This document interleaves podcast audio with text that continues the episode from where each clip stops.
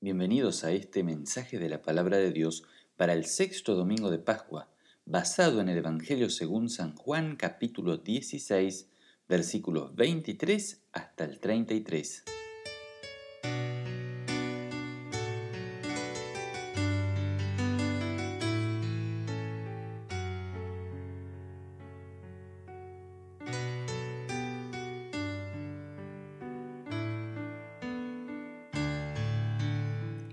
El Evangelio del día de hoy trata de dos grandes temáticas. La principal es sobre el tema de la oración y la segunda temática es acerca de las palabras de los discípulos cuando dicen, He aquí ahora hablas claramente y ninguna alegoría dices. Juan 16, 29. Esta afirmación de los discípulos es bastante sonsa, como si los discípulos ya hubiesen captado todo lo que el Señor quería decirles pero aún le faltaba mucho por aprender. Cristo aún tenía que ir a la cruz. Aún tendrían que comprender lo principal de su obra, su pasión, muerte y resurrección, y luego recibir el Espíritu Santo.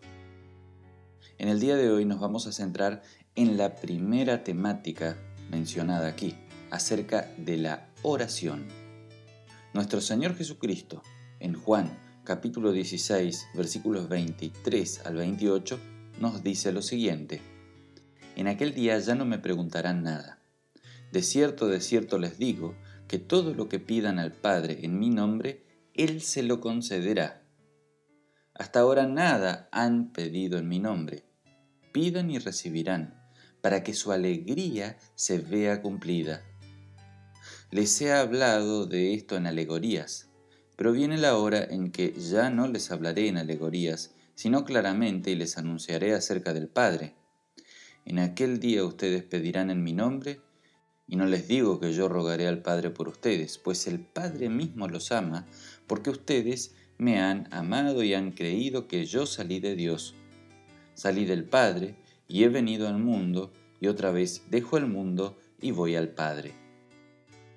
Jesús aquí comienza afirmando en aquel día, y esta es una expresión frecuente en el Antiguo Testamento para referir al tiempo de intervención de Dios en la historia para juicio o para salvación. Los discípulos estaban confundidos por las palabras que Jesús hablaba, principalmente las que había dicho en el versículo 16, todavía un poco no me verán y de nuevo un poco me verán. Pero Jesús aquí afirma que en aquel día ya no necesitarán preguntar nada, y todo lo que pidan en nombre del Padre se les dará. ¿Cuándo fue aquel día? Esa es la gran pregunta que debemos hacernos en este pasaje.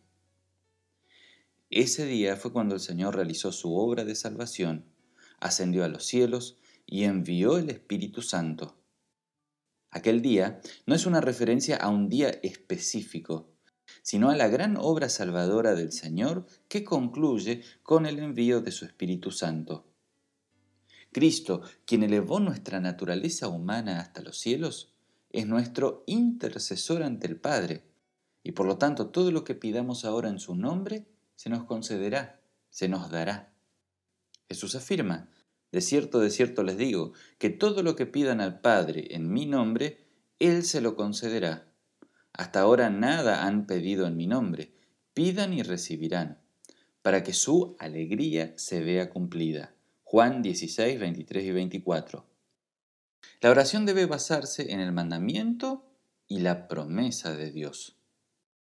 Es la palabra de Dios lo que nos da derecho a orar, no nuestra dignidad propia. ¿Cómo entender esto de la dignidad? Significa por nuestras buenas acciones, nuestra buena reputación, nuestra vida. Todo esto es fruto de la obra de Dios en nuestras vidas, pero no nos hace digno para acercarnos a Dios. Este versículo es de gran importancia para nuestra vida diaria de oración. El Señor promete que el Padre atenderá todas las oraciones que hacemos en su nombre. ¿Qué significa pedir en nombre de Jesús? No es más que colocarlo como nuestro intercesor delante del Padre es reconocer que por nosotros mismos no somos dignos de pedir nada. Aquí Jesús autoriza a usar su nombre para pedir al Padre. Pedir en nombre de Cristo es como si Cristo mismo pediría al Padre. Sin esta promesa no podríamos orar con la plena confianza como la hacemos hoy. Aquellos que están lejos del Señor o no lo conocen, piden a otros intercesores. Hay muchos otros caminos, pero no conducen a ningún lado, porque no son el verdadero camino. Cristo es el camino, la verdad y la vida. Solamente Él nos puede conducir al lugar correcto, a la presencia del Padre. Hay quienes piensan que Dios está muy ocupado para atenderlos. Por eso prefieren pedir a los santos, a la Virgen u otros intercesores. Pidamos sin miedo al Padre en nombre de nuestro Señor Jesucristo, porque aquí Jesús pide eso y afirma que seremos escuchados. Por otro lado, la frase en nombre de Jesús no debe ser entendido como una fórmula mágica es necesario confiar, o sea, tener fe en el Señor. Cuando se usa esta frase como costumbre, no sirve de nada. Es como recitar el Padre Nuestro por costumbre. Pedir en nombre de Cristo, sin confiar en nuestro Señor, como intermediario, no tiene absolutamente ningún sentido. Nadie por sí mismo, por su santidad propia, es suficientemente digno para pedir algo a Dios. Nadie puede pedir algo a Dios por su propio nombre, sino en nombre de Cristo. A pesar de nuestra indignidad, pobreza de espíritu, nuestras dudas, debemos orar, porque no nos acercamos a Dios confiando en nuestra propia confianza, sino en la vida perfecta de nuestro Señor Jesucristo. El Señor afirma diciendo, pues el Padre mismo los ama Dios mismo se hizo hombre en la persona de Cristo por amor a su creación, con el fin de rescatarla del pecado y establecer con ella una nueva relación, una relación de plena confianza y de plena comunión, ya no basada en sacrificios, sino en la fe y en la confianza. El propio Padre, por medio de su Hijo, garantiza que nuestra oración llegará directamente a Él. Jesús no habla por su propia cuenta, sino de parte del Padre, que quiere concedernos todo lo que nosotros necesitamos y pedimos. El texto de hoy me obliga a preguntarte, ¿cómo está tu vida de oración? El viejo Adán o el viejo Silvio, a la naturaleza pecadora le cuesta orar. El hombre pecador en nosotros se resiste a pedir a Dios, quiere subsistir solo. Quien espera estar en buenas condiciones para orar o rezar, jamás lo hará. Si esperas hasta sentirte en una condición apropiada para la oración, es posible que estés confiando más en tu propia sensación o en tu propia preparación que en la promesa de Dios.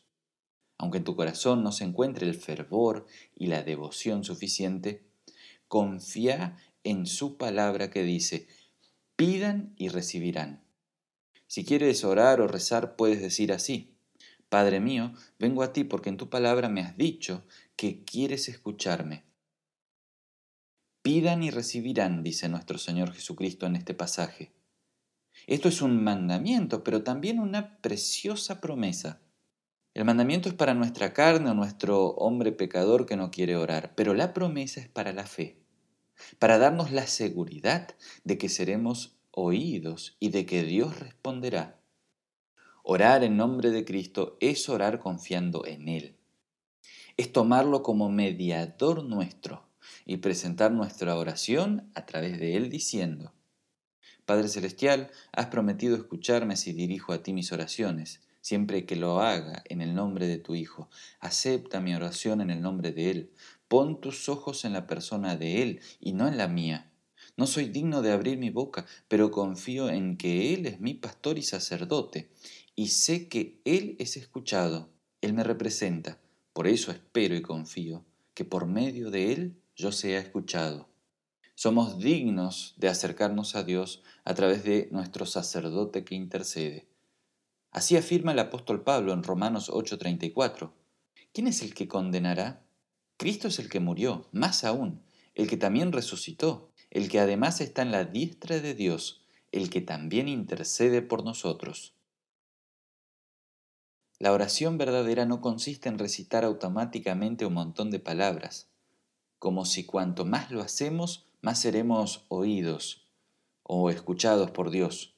Nuestro corazón debe sentir y experimentar una necesidad real y presentarla ante Dios con la seguridad de su respuesta. Cuanto más intenso y profundo es nuestro deseo, nuestra angustia, nuestro sufrimiento, más intensa será la oración. Basta solo con fijarnos en el ejemplo de los salmos, en donde con frecuencia el corazón del salmista se derrama delante de Dios con súplicas y pedidos. Una oración no necesita de muchas palabras. Ante las necesidades del día a día no hay otro remedio ni otra ayuda que la oración. Es por eso que el apóstol Pablo aconseja a la iglesia, orad sin cesar. También es importante dar gracias a Dios por su ayuda. Hay oraciones de pedido y oraciones de acción de gracias por las obras de Dios. El libro de Salmos, el mayor manual de oraciones de la Biblia, nos conduce a Dios en momentos de desesperación, pero también en momentos de abundancia. Hay muchos salmos de acción de gracias por las obras fabulosas de Dios. Pero es más frecuente olvidarnos de la oración cuando nos va bien. Debemos tener en cuenta que siempre todo lo que tenemos y somos viene de mano de Dios y darle gracias por todo. Todo lo que tenemos y somos no es debido a nosotros mismos, sino por la misericordia de Dios. Por otro lado, no nos corresponde a nosotros indicarle a Dios el tiempo y la fecha límite y el modo oportuno para que nos responda en la oración. Dios es demasiado grande y nuestra mente es demasiado débil y pequeña para entenderlo todo. Por eso debemos pedir diciendo, dame Señor lo que te pido, cuándo, dónde y por medio de quien tú quieras. No somos quien para exigirle cosas a Dios. Por eso es necesario ponernos siempre en manos de la buena voluntad de Dios. La respuesta del cómo, el cuándo y el dónde debemos dejarlo enteramente en manos de Dios y su buena voluntad. Concluyo este mensaje con una oración. La oración de un pecador desesperado, en palabras del Salmo 130. De lo profundo, oh Jehová, a ti clamo. Señor, oye mi voz. Estén atentos tus oídos a la voz de mi súplica. Jehová, si mirares los pecados, ¿quién, oh Señor, podrá mantenerse? Pero en ti hay perdón para que seas reverenciado. Esperé yo a Jehová, esperó mi alma, en su palabra he esperado. Mi alma espera a Jehová más que los centinelas a la mañana, más que los vigilantes a la mañana. Espere la iglesia a Jehová, porque en Jehová hay misericordia y abundante redención con él y Él redimirá a su pueblo de todos sus pecados. En el nombre de Jesús. Amén.